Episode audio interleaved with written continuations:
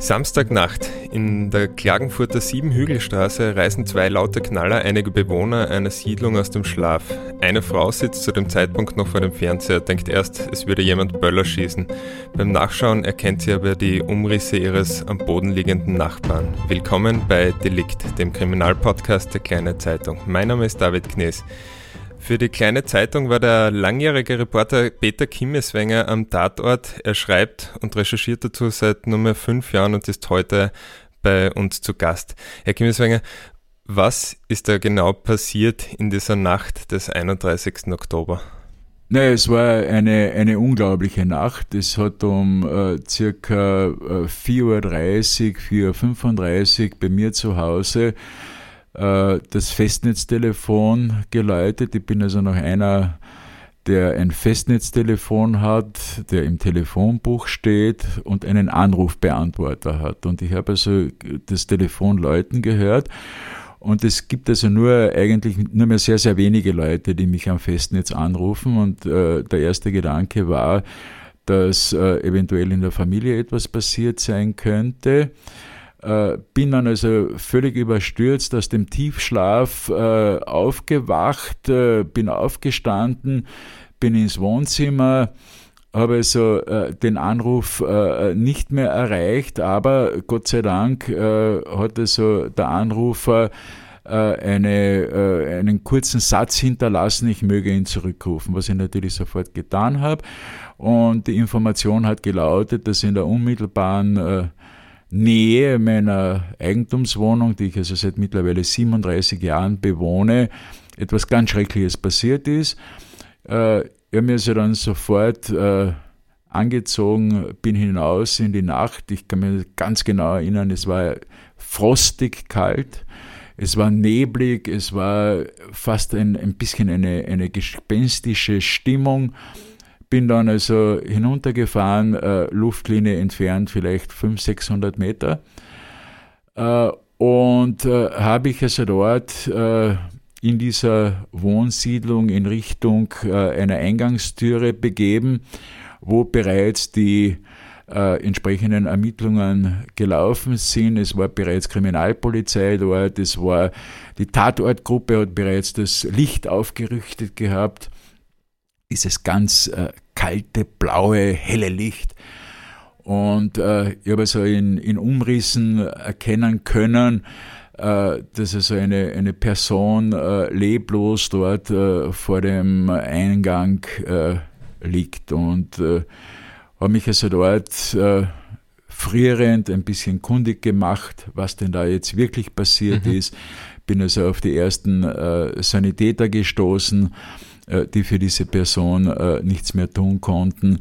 Ich habe also dann mit den ersten äh, Ermittlern gesprochen, die also auch noch nicht wirklich also ein, ein, ein Gesamtbild sich selbst machen konnten.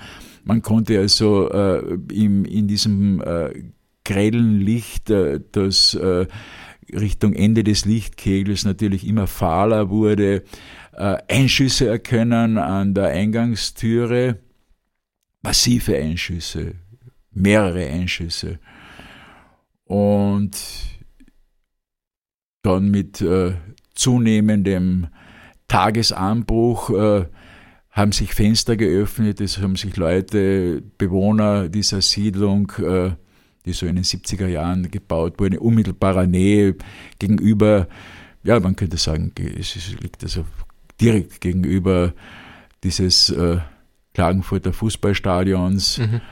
Äh, haben sich also dort äh, äh, an den Fenstern äh, versammelt. Haben, Und in der äh, Nacht wahrscheinlich auch noch einige, die davon auf, aufgewacht sind? Naja, natürlich, man, man, äh, man hat dann also übers, übers Fenster äh, äh, diese ersten Gespräche geführt, haben sie etwas gesehen, haben sie etwas gehört, äh, äh der eine hat was gehört, der, der andere ähm, äh, eben schemenhafte Umrisse von Personen, die sich also zu dieser zu diesem Zeitpunkt dort befunden haben könnten.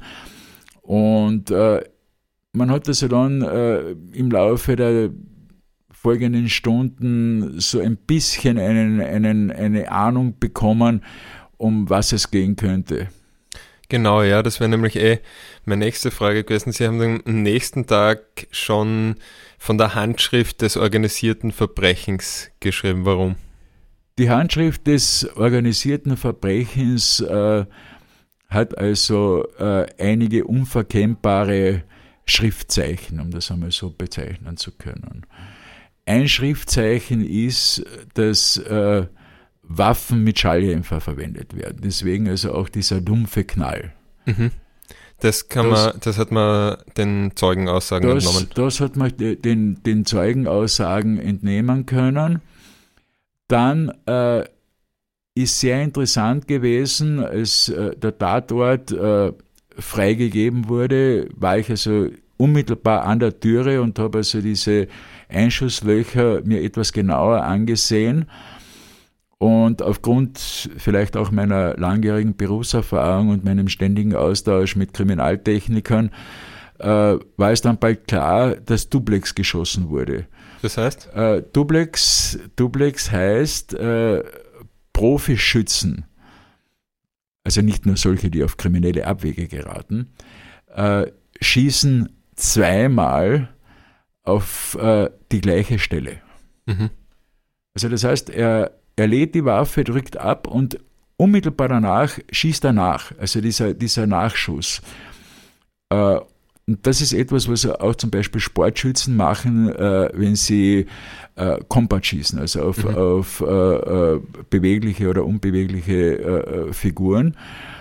Und das ist etwas, was, was ich auch also aus diesen vielen Jahren meiner Kriegsberichterstatter oder Kriegsreporterzeit mitgenommen habe, weil ich sehr viele Situationen erlebt, also vor allem in Sarajevo, wo äh, Scharfschützen am Werk waren und äh, habe also gelernt, dass äh, ein Scharfschütze, wenn er schießt, Duplex schießt. Also es ist, das ist so ein, ein, ein, ein ein, ein Handwerkszeug, äh, würde mhm. man sagen. Und damit war also das zweite Mosaiksteinchen schon einmal da. Und dann hat man natürlich überlegt oder zu überlegen begonnen, wie die Position des Schützen sein äh, hat können oder äh, aus welcher Position er äh, geschossen haben könnte. Ja. Und äh, dann hat sich herausgestellt, dass also der, der Killer äh, wahrscheinlich oder mit sehr großer Wahrscheinlichkeit hinter einer Mülltonne äh, äh, entweder auf, die, die, Waffe aufgelegt gehabt äh, hat oder im Schutz dieser Mülltonne geschossen hat. Mhm. Aus unmittelbarer Nähe. Also die Schüsse, die Schüsse sind also äh, zwischen Opfer und, und Schützen liegen ja nicht einmal zwei Meter. Also Position des Schützen, die Art und Weise, also das Duplex schießen und dass ein Schalldämpfer verwendet wurde, waren dann die Hinweise, dass es organisiertes Verbrechen ist. Wie ist es dann weitergegangen? Naja, das waren die ersten, die ersten Hinweise. Dann hat man sich natürlich äh, in weiterer Folge mit der Person des Opfers äh, zu, äh, beschäftigt. Und da bin ich dann auf, auf einige interessante Details gestoßen, die in mir die Überzeugung wachsen haben lassen, dass es äh, ein äh, Mafiamord oder ein, ein Mord in Mafiamanier äh, wohl gewesen sein muss. Äh, das Opfer selbst äh, hat also ein relativ bewegtes Leben geführt, äh, war in den letzten Lebensmonaten äh, Monteur in Deutschland, mhm. war sehr viel in Deutschland unterwegs und hat aber ein äh, Zusatzeinkommen gehabt als Aushilfstaxilenker und das nur in der Nacht und vor allem an Wochenenden. Ja. Und äh, zu seinen Fixansteuerungsstationen äh, äh, haben unter anderem Rotlichtlokale äh, gezählt. Ja. Naja, und, und, und diese, diese Spur hat sich dann insofern bestätigt, äh, als auch äh, verschiedene Leute sich gemeldet haben, die erzählt haben, äh, er hätte wohl eine Schwäche für Damen von zwiespältigen äh, Ruf gehabt. Und äh, da ist natürlich äh, sehr interessant, dass sich also bis zum heutigen Tag meines Wissens aus diesem Kreis niemand gemeldet hat. Also es mhm. ist, es gibt so gut wie, wie keine persönlichen Kontakte von äh, Personen, die ihm also gut bzw. sehr gut gekannt haben, äh, die sich also irgendwo geoutet hätten und vielleicht äh, auch noch weitere Informationen den Ermittlern geliefert haben. Mhm. Weiters auffällig ist, dass also bis zum heutigen Tag weder medial noch mir persönlich Ermittlungsergebnisse aus Deutschland bekannt sind. Also es ist, er heute draußen äh, tagelang äh, gewohnt. Äh, er hat also dort auch soziale Kontakte gepflogen, das weiß man mittlerweile. Aber welche konkreten Ermittlungsergebnisse diese äh, Nachforschungen äh, in Deutschland ergeben haben, beziehungsweise welche Puzzlesteine äh, zusammengefügt werden konnten, ist bis heute völlig unklar. Und meine ganz persönliche Vermutung ist, dass dieser Mann, dieser Klagenfurter, der eigentlich ein vollkommen unbeschriebenes Blatt. Geben wir äh, vielleicht den Namen, also Rein, Reinhard O., ein 47-jähriger Monteur. Äh, ein damals 47-jähriger Monteur, der Herr äh, Reinhard O., von allen nur Reinke genannt, äh, hat also ein relativ äh, unauffälliges Leben nach außen hingeführt. Äh, und hier scheint wohl auch der Schlüssel äh, zu einem möglichen Motiv dieses Mordes zu liegen. Mhm. Äh, meine persönliche Vermutung ist, dass der Herr O aus irgendeinem Grund irgendjemanden dermaßen, wahrscheinlich sogar unbewusst, völlig unbewusst, in die Quere gekommen ist, der mit sich beschlossen hat, den Herrn O ins Jenseits zu befördern. Mhm. Und das macht diese Geschichte eigentlich so, so spannend, weil es gibt kein aufgesetztes Motiv, es gibt kein, kein äh, augenscheinliches Motiv. Und er war wahrscheinlich, ich meine, Sie haben mit mehreren Zeugen geredet aus seinem Umfeld, charakterlich auch nicht jemand, der so wirkt, als würde er Opfer eines solchen Verbrechens werden. Überhaupt oder? nicht. Überhaupt also wie, nicht. Also wie, passt, wie, war, es, wie war es er als Person? Es, es passt, es passt also so vieles äh, überhaupt nicht zusammen. Also es ist, er war, er war weder äh, gewalttätig noch äh, irgendwo äh, äh, waffenverliebt noch äh, irgendwo ein, eine Person, die einer, einer anderen Person jetzt in, in irgendeiner Art und Weise schädigend mhm. entgegengetreten wäre. Und es muss wohl irgendwo, irgendwann zu einer Begegnung gekommen sein äh, mit, mit einer Person, mit einer Person oder beziehungsweise vielleicht sogar mit einem kleinen Personenkreis, die etwas ganz anderes in der, äh, in der Person des Herrn O gesehen haben, als das, was er eigentlich war. Mhm. Und möglicherweise war das sein, sein Todesurteil. Mhm. Ähm, Oberst Gottlieb Türk von der Polizei, der in dem Fall die Ermittlungen leitete, rief dann Zeugen aus dem Umfeld des Opfers aus auf, sich zu melden. Und hat das die Ermittlungen irgendwie weitergebracht? Wie, wie war das dann? Also man, man kennt die Täter nicht heute, aber hat man irgendwie mehrere Bastelsteine so zusammenbauen können, dass, dass es eine Vermutung gibt oder dass man eine Richtung weiß, in die man vielleicht weiter ermitteln kann oder ist man da einfach in einer Sackgasse? Naja, es gibt äh, zwei Ansätze. Äh, äh, der Herr Oberst Dirk ist ja der Leiter des Landeskriminalamtes. Äh, unmittelbar ermittelt wird der Fall äh, von der Mordgruppe im Landeskriminalamt. Und der Herr Dirk ist also auch aufgetreten in der Jubiläumssendung von XY ungelöst. Und dort ist erstmals präsentiert worden eine mögliche Tatwaffe. Es mhm. soll sich dabei um ein äh, Sturmgewehr äh, der Marke Steyr 77 handeln, wie es also auch beim österreichischen Bundesheer verwendet wird. Äh, ich habe daraufhin äh, selbst äh, äh, Erkundigungen eingeholt und bin dann zu meiner eigenen Überraschung äh, draufgekommen, dass es eine zivile Version äh, dieser Waffe gibt, die ist ein, eine halbautomatische Waffe.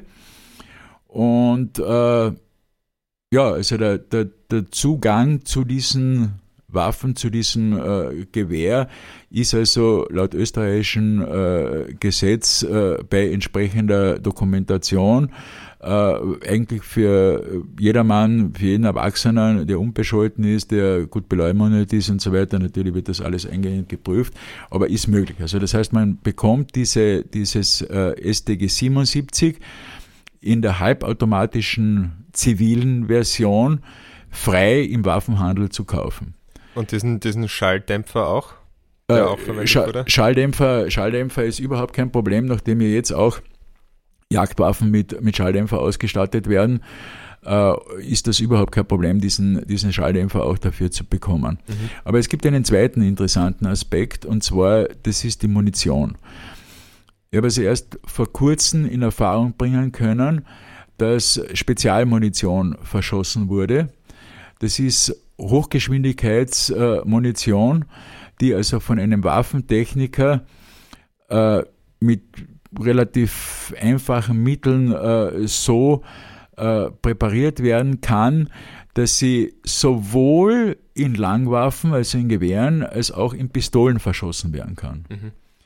Und äh, diese Munition, äh, die also dort äh, fragmentarisch sichergestellt wurde, äh, hat äh, laut meinen Informationen eine tödliche Reichweite bis zu 10 Kilometern. Also das ist, ist etwas sehr Spezifisches. Mhm. Und äh, wie gesagt, das ist, äh, das ist relativ, relativ neu, diese, diese äh, Information, die jetzt nur auch, glaube ich, ermittlungstechnisch äh, wohl für die Kriminaltechnik sehr wichtig ist, aber äh, im Prinzip also wenig äh, bis gar nichts äh, beitragen kann, um jetzt irgendwelche neuen äh, Erkenntnisse äh, zu gewinnen. Dann gibt es einen zweiten Aspekt, der für mich also vielleicht erfolgsversprechender wäre. Es hat einen Zeugen gegeben, der unmittelbar nach diesen Knallern, wie wir sie äh, im Gespräch bezeichnet haben, also nach diesen Schüssen, ein Fahrzeug gesehen hat mit äh, entweder kroatischen oder bosnischen Kennzeichen, das mit sehr hoher Geschwindigkeit am Stadion vorbei mhm. in Richtung Südring gefahren ist. Und zu diesem Fahrzeug äh, ist ermittelt worden. Wie weit, wie tief, weiß ich nicht, aber auf jeden Fall, es ist auch nie irgendwo ein, ein äh, Aufruf publiziert worden, um also gezielter äh, äh, nach Informanten äh, äh, zu suchen, die möglicherweise dieses Fahrzeug gesehen haben. Also ja. jetzt, wenn man sich das äh, äh, frei zusammenräumt, es ist äh, aufgrund des Balkankrieges bis heute möglich, äh, Auftragskiller zu äh, aktivieren. Preise laut Insidern so zwischen 5.000, 6.000 Euro Honorar. Mhm. Gibt es also Menschen, die auf Auftrag andere Menschen töten. Und wie vielen Fällen spricht man da im Jahr zum Beispiel? Naja, Oder kann man ist, das überhaupt es ist, sagen? Es ist schwer, es ist schwer, es ist, es ist äh, vor allem also im, im, im deutschsprachigen Raum äh, ist es so, dass äh, ja, es, es ist, sind, sind sicher Einzelfälle. Äh, es ist äh, in den Balkanländern kommt es also wesentlich mhm. häufiger vor, mhm. dass also Menschen äh, von Auftragskillern ermordet werden. Aber es jetzt im, im Rückschluss auf, auf äh, äh, mögliche Motive beziehungsweise äh, Vorgangsweisen, wie man einen Menschen äh, so beseitigt, äh, dass also entweder keine oder irreführende Spuren gelegt werden, äh, würde es vielleicht auch einen, einen, äh, eine Antwort geben auf äh, diese vielen offenen Fragen rund um den Mordfall. Mhm. Auch noch offen ist ähm, ein Ereignis, das sich ein paar Monate vor diesem Mord, vor dieser Tötung äh, zugetragen hat. Da ist auf den Reinke, nehmen Reinke Reinhardt auch, äh, schon einmal geschossen worden. Das ist ja das Mysteriöse, nicht? Und, und da sind wir jetzt wieder bei der organisierten Kriminalität, weil äh, es ist äh, die, die alte, traditionelle Handschrift der Mafia, ist es, das Opfer nachhaltig zu warnen. Der klassischste äh, Vorgang ist, einem potenziellen Opfer die schwarze Rose zu überbringen oder überbringen zu lassen. Mhm. Und die also so zu deponieren, äh, dass also das potenzielle Opfer äh, diese Warnung auch wahrnehmen muss. Und äh, ist also in der Literatur immer wieder beschrieben. Möglicherweise war dieser, dieses diese ersten Schüsse, da ist es auf, auf das Fahrzeug äh, des Herrn O geschossen worden mit einer, vermutlich mit einer Pistole. Auch, auch und, in der Siedlung, oder? in der Siedlung auf, auf dem Parkplatz, wo also dieses Fahrzeug immer, wo er das Fahrzeug immer abgestellt hat. Und das Interessante ist dass es, äh, dieser Fall, also dieser, dieses, äh, es hat also eine, eine Beschädigung am Fahrzeug gegeben, das ist aber nicht angezeigt worden ist nicht angezeigt worden, sondern angezeigt hat es erst später eine Nachbarin, weil ihr Reifen beschädigt worden ist mhm. durch einen Geller. Und äh, die hat sich das also nicht richtig erklären können und, und, und man hat also dann diese, diesen Reifen untersucht und ist dann tatsächlich äh, draufgekommen, dass also da ein, ein, ein Projektil im Spiel war.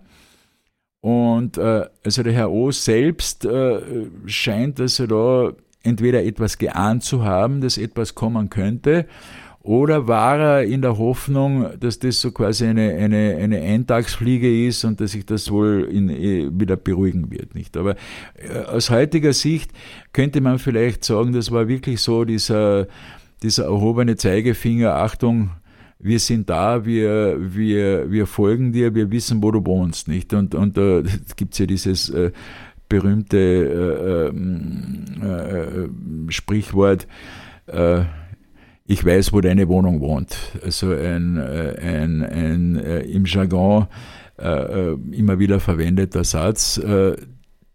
der oder die, die Täter haben ganz genau gewusst, wo der Herr O wohnt. Und äh, man kann also auch davon ausgehen, äh, dass sie gewusst haben, dass er ausgerechnet äh, zu dieser Zeit nach Hause kommt. Äh, es wurden die Schüsse so gesetzt, dass der Herr O äh, in dem Moment, wo er den Schlüssel in den äh, Schließzylinder der Haupteingangstüre dieser, äh, dieses Mehrparteienhauses gesteckt hat, erschossen wurde. Und es, das, ich schließe das aus, dass das ein, ein Zufall ist. Mhm. Es hat also ein Lokal gegeben, wo der Herr O unmittelbar vor der Tat äh, sich aufgehalten hat. Das gibt es übrigens mittlerweile nicht mehr, ist geschlossen und, und, und es sind also sehr, sehr viele äh, Spuren oder mögliche Anhaltspunkte einer Nachverfolgung der letzten Stunden, die gibt es nicht mehr. Und, und, und das finde ich sehr, sehr schade weil äh, vielleicht, wenn man damals äh, mehr öffentlichen Druck, Fahndungsdruck aufgebaut hätte, Ermittlungsdruck aufgebaut hätte, wäre es äh, vielleicht doch möglich gewesen, das eine oder andere äh, Detail besser herauszufiltern. Darf also daran erinnern, äh, was medialer Fahndungsdruck ausmachen kann. Wir haben jetzt äh, erst vor ungefähr 14 Tagen eine sehr spektakuläre Geschichte hier in Kärnten gehabt. Es haben also unbekannte Täter sich an einem Wegkreuz äh, äh, äh zu schaffen gemacht äh, und haben dort alte Römersteine äh, aus der Wand heraus gemeißelt. Mhm. und haben die mitgenommen. Und äh, die kleine Zeitung hat in, in sehr großer Aufmachung über diesen Kulturfrevel berichtet. Und es scheint wohl so gewesen zu sein, dass der oder die Täter kalte Füße bekommen haben und diesen im, im Wert äh, unschätzbaren und auch un unwiederbringlichen äh, äh, Stein äh, dann einen, einen ich glaube zwei Tage später, völlig unscheinbar bei einem anderen Bildstock, äh, ungefähr vier, fünf Kilometer vom Tatort entfernt deponiert haben. Hm. Äh, wohl auch so, dass er wirklich auch gefunden wird. Also man, man, und das sind eigentlich so diese, diese schönsten Momente im, im Dasein eines äh, Journalisten oder, oder eines äh, äh, Kriminalreporters, wenn man also dann beitragen kann, äh, dass solche Fälle geklärt werden können. Ja. Und bei mir persönlich ist es halt so, es ist äh, für mich, äh, der also kurz äh, vor dem Ende seiner Berufslaufbahn steht, äh, immer das irgendwie so als, als Vermächtnis äh, in, in mein Herz und in meine Seele gemeißelt. Ich möchte alles mir Menschenmögliche tun, um also mitzuhelfen, äh, diesen Fall O wirklich klären zu können. Mhm. Weil äh, ich sehe nicht ein, nicht nur als äh, Journalist, sondern auch als Staatsbürger, wie, dass es möglich ist, äh, in Klagenfurt, in einer der besten Klagenfurter Wohngegenden, äh, einen Menschen zu erschießen, äh, kaltblütig, äh, in einer Art und Weise, die wirklich also an, an, an Menschenverachtung äh, grenzt, äh, ohne dass dann nicht wirklich alles Menschenmögliche getan wird, um diese Täter zu finden. Ja, wir haben schon erwähnt vorher, der Fall war, war im Fernsehen bei Aktezeichen XY bei dieser Jubiläumssendung. Ähm, was wir noch nicht erwähnt haben, die Familie hat eine Belohnung von 5000 Euro für Hinweise ausgesetzt. Ähm, es hat sich trotzdem niemand aus dem Rotlichtmilieu gemeldet, von dem er ja gewusst hat, dass er in, in diesen Kreisen verkehrt hat. Ist das ein weiterer Hinweis, dass das vielleicht die richtige Spur wäre? Wieder ein weiterer Hinweis auf organisiertes Verbrechen, dass die Leute so eingeschüchtert sind oder so eingeschüchtert werden, dass es sie davon abhält, ähm, mit Hinweisen zur Polizei zu gehen? Nein, ich glaube, es ist, es ist ein indirekter Beweis dafür, dass es ein Auftragsmord war. Weil äh, bei Auftragsmorden man natürlich äh, überhaupt nicht weiß oder sehr selten weiß, wer der Auftraggeber ist. Mhm. Und den Täter kennt man sowieso nicht, weil der wurde gekauft mhm. oder animiert. Also das heißt, es sind auch zwei Parameter, die äh, diese These bestärken könnten, äh, dass es wirklich also aus dem, aus dem äh, Milieu des organisierten Verbrechens kommt. Denn äh, auch Leute, die also den, den Herrn O gekannt haben und auch vielleicht aus dem Umfeld des Herrn O, natürlich wahrscheinlich nicht einmal äh, im entferntesten äh, äh, irgendwo äh, äh, Gedanken darüber verlieren, äh, wer der Auftraggeber sein könnte. Und wenn ich jetzt weder weiß, wer der Auftraggeber ist, noch irgendwelche Rückschlüsse auf den möglichen Schützen habe, erklärt sich das natürlich dann auch, äh, warum selbst bei einer doch, würde ich sagen, beachtlichen Be Belohnung äh, überhaupt äh, kein Rascheln im Gebälk zu vernehmen ist.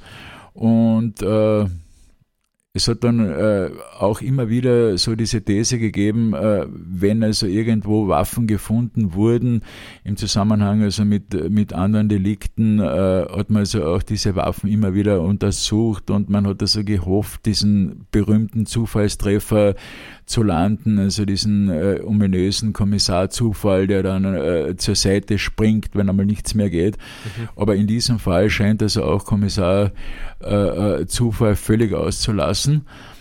Und äh, ja, es ist, es stimmt mich sehr, sehr traurig. Es ist eigentlich äh, nach diesen 43 Jahren äh, Kriminalreporter-Dasein der erste Fall, der in so einer Art und Weise äh, bis jetzt äh, ungeklärt geblieben ist. Man hat also einige Gewaltverbrechen, über die ich berichtet habe, nicht restlos klären können, äh, teilweise auch nicht sühnen können, weil so die Beweislast äh, zu vage war.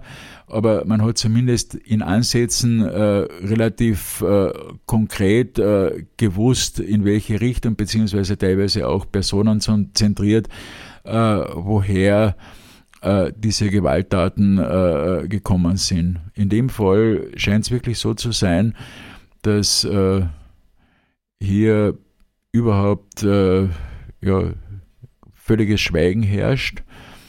Und, aber eines darf ich vielleicht äh, in dem Zusammenhang schon sagen. Es ist, äh, werde also nächstes Jahr, Ende nächsten Jahres, meine berufliche Tätigkeit beenden und äh, darf aber auch vielleicht diesen Weg nützen, äh, um zu sagen, ich werde nicht locker lassen. Also mhm. dieser, dieser Fall wird mich sicher äh, wahrscheinlich bis zu meinem Tod, bis zu meinem letzten Atemzug äh, beschäftigen, weil ich es einfach äh, nicht äh, zulassen möchte, mir gegenüber nicht zulassen möchte, dass ich nicht alles Menschenmögliche getan habe, um also hier Licht ins Dunkel zu bringen. Aber so wie Sie das vorher geschildert haben, wenn nicht direkt ein Mitwisser oder vielleicht sogar der Auftraggeber, der Täter selber wahrscheinlich sowieso nicht, aus irgendeinem späten Reuegefühl oder am Sterbebett zur Polizei gibt und gesteht oder den entscheidenden Hinweis gibt, kann man mit den Ermittlungen, die derzeit laufen oder wahrscheinlich nicht mehr in dem Ausmaß, wie es damals äh, durchgeführt wurden, zu einem Ergebnis kommen oder stehen da die Chancen eher schlecht? Nein, ich, ich glaube also, äh, es ist, die Hoffnung stirbt zuletzt. Und, und ich habe also gerade jetzt äh, vor ungefähr zwei Monaten nachgefragt beim Bundeskriminalamt in Wien. Da gibt es also eine eigene Abteilung für Cold Case Fälle. Mhm. Äh, wo also oft nach Jahrzehnten äh, Fälle wieder aufgerollt werden. Und der Fall O ist dort nicht eingemeldet. Also das heißt, es ist noch kein Cold Case Fall. Also äh, er wird noch immer als aktiv im Landeskriminalamt Klagenfurt geführt. Der Akt wird als aktiv geführt. Und äh, man darf also die Hoffnung wirklich nicht aufgeben. Und, und ich glaube, äh, es gibt also so einen, einen äh, schönen äh, äh Sinnspruch, äh, ein Mensch ist erst dann tot, wenn über ihn nicht mehr gesprochen wird. Und ich glaube, wir haben sowohl als Mitbürger als auch vielleicht als äh, im Beruf besonders Berufene äh, die Aufgabe, äh, solche Fälle unter Anführungszeichen am Leben zu halten, mhm. über, über sie zu berichten, über sie zu sprechen und äh, vielleicht doch auch äh, den Angehörigen die Möglichkeit zu geben, eines Tages wirklich äh, in, in, in ihren äh, tiefsten äh, inneren äh, äh, Seelengefühlen äh, abschließen zu können. Mhm. Ja, dann hoffen wir, dass es noch dazu kommt, dass der Täter oder der Hintermann, die Hintermänner zur Rechenschaft gezogen werden können irgendwann. In dem Fall würde ich Sie dann gern noch einmal zum Gespräch darüber einladen, wenn das in Ordnung ist. Ich hoffe, ich bin äh, nicht zu alt und äh, kann mich noch an alles erinnern und äh, bin auch noch artikulationsfähig. Wäre ich gern wiederkommen. Okay, dann werde ich mich melden. Äh, ich sage jedenfalls danke für das Gespräch, Peter Kimmeswenger. Und euch, liebe Hörerinnen und Hörer, vielen Dank fürs Zuhören und bis bald bei einer weiteren Folge von Delikt, dem Kriminalpodcast der Kleinen Zeitung. Mein Name ist David Knees.